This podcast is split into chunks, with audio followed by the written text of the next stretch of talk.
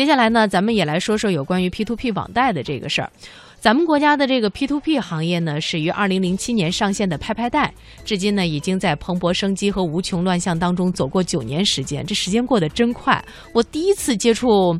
呃 P to P 这个行业，跟一些专业人士在聊的时候，感觉就像在昨天，但实际上已经过了九年的时间。特别是在最近几年，行业在经历迅速发展的同时，数以千计的这个平台啊昙花一现，行业规范的呼声一浪高过一浪。也许是从去年底网贷细则征求意见稿出来的时候，也许就是去年七月互金指导意见出台的时候，甚至更早，我们已经看到这个行业急需规范的方方面面。嗯，那么在等待当中调整八个月之后呢，P to P 野蛮生长的时代终于将一去不复返了。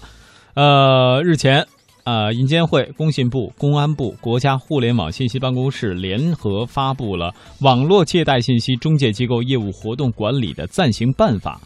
至此呢，国内 P2P 行业将步入有法可依的时代。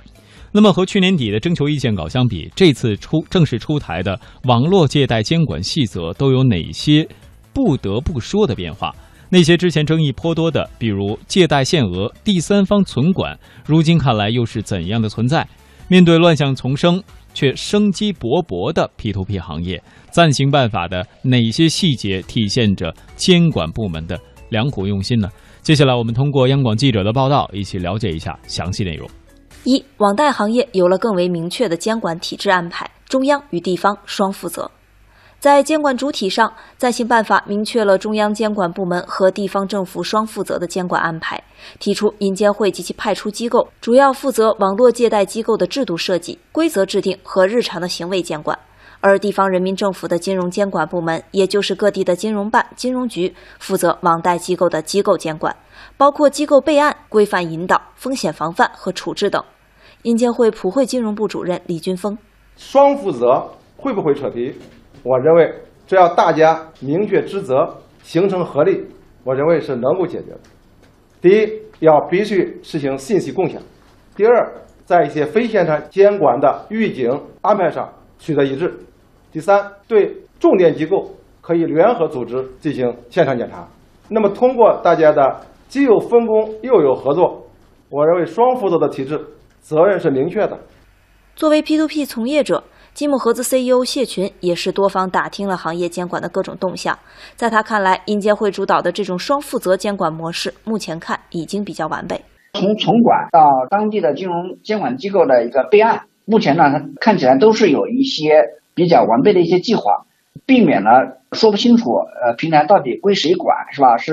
呃，谁是这个主导，谁是在在辅助这样的一个局面吧？而中国政法大学民商经济法学院教授王卫国则表示，实践中如何使得目前相对明确的监管权责安排能够获得良好的效果，还需要部门之间不断磨合。当然，这个分工啊，还有一个协同的问题，问题的暴露啊，或者是提出来，可能是在别的地方，还需要监管部门啊来做出一些判断。他们会去协调当事人，就是那行为人的所在地，当地的银监局主要是对直接对机构实施监管。这个权责不清的问题，它还是需要在实践当中进一步磨合，而且现在也不需要把这个权责划得太清，相互推诿的话，那就是个工作态度的问题了。二，对自然人和机构的借款设置上限，降低行业风险。为防范信贷集中度风险，引导网贷机构遵循小额分散原则，暂行办法规定，同一自然人在同一网络借贷信息中介平台的借款余额上限不超过人民币二十万元，在不同网络借贷信息中介机构借款总额不超过人民币一百万元，同一法人或者其他组织在同一网贷平台借款不超过一百万元，不同网贷平台的借款余额不超过五百万元。银监会普惠金融部主任李军峰表示，这是建立在数据分析基础上提出的风控指标。互联网金融，尤其是 P2P，它的定位就是要解决传统金融机构中不能被覆盖或者不能得到很好的便利化得到融资服务的这类需求。我们经过大量的分析，都是小额的。利用互联网这种渠道，利用云计算、大数据这种技术，从目前来看。在风险控制和信息收集上，也只能定位为这种小的融资需求。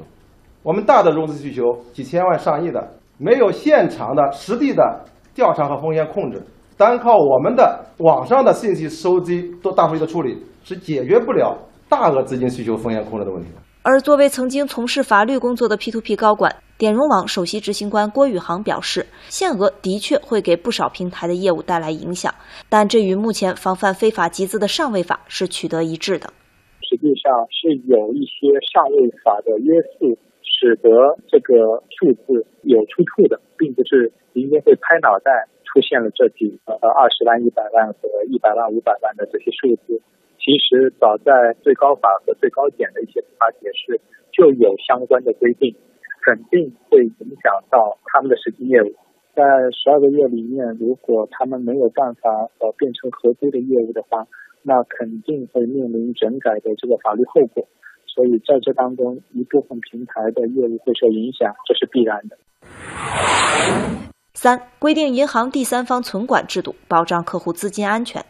暂行办法明确，网贷机构实行客户资金由银行业金融机构第三方存管制度，防范平台道德风险，保障客户资金安全，严守风险底线。银监会普惠金融部主任李军峰：制度安排上要求网贷机构必须实行不同的资金分别开立账户，网贷出借人的资金、网贷自身的资金必须由。银行业金融机构进行第三方存管，确保网贷机构信息中介的定位不搞资金池，同时也防止平台自身借助现金，防止平台挪用出借人的资金。在新闻发布会上，李军峰明确表示，P2P 长期缺乏监管、缺规则、缺门槛，实际上办法就是要解决这个“三无”问题。银行第三方资金存管无疑是给这个行业树了一道新的门槛。中国政法大学民商经济法学院教授王卫国：如果说你机构的比较小，这个信誉不太好，那么银行它不接受你的存款，那种因为这个也不能强迫嘛，这是市场经济嘛，你不能强迫银行来接受的。银行它对这个机构它是要考察的嘛，所以我估计这种现象会出现的。所以呢，可能会带在行业，它会做出一些它自我的调整，比如说这个机构之间它可能太小的，它可能就要去合并了，或者被别人兼并了。或者说他自己改变自己的业务方式了，包括对这个第三方支付都已经有出台的规则，都已经对他有这个严格的要求，目的就是为了保护这些资金的这个所有人，保护他们的权利。四负面清单十二条变十三项，什么不能干说得清清楚楚。负面清单是去年底征求意见稿出台后得到了行业广泛认可的一系列规定。此次暂行办法发布，这种加强事中事后监管、坚持底线思维的思路得到了进一步的细化，形成了网贷信息中介机构的业务边界。值得关注的是，暂行办法增设了不得从事债权转让行为等内容，具体到条款里对应着负面清单的第八条，不得从事开展资产证券化业务或实现以打包资产、证券化资产、信托资产、基金份额等形式的债权转让行为。看上去都是很专业的内容。在业内人士看来，实际上这与其他几项一脉相承，最终是为了让 P2P 回归信息中介本源，避免将高风险通过各种方式传染给普通投资者。点融网首席执行官郭宇航：你想要把资产证券化的方式变相的用 P2P 平台来完成，这条路已经走不通了。你要么去获得相应的牌照，那这个难度其实非常大。要么就安心做好你的小额分散的这种消费信贷的借贷撮合，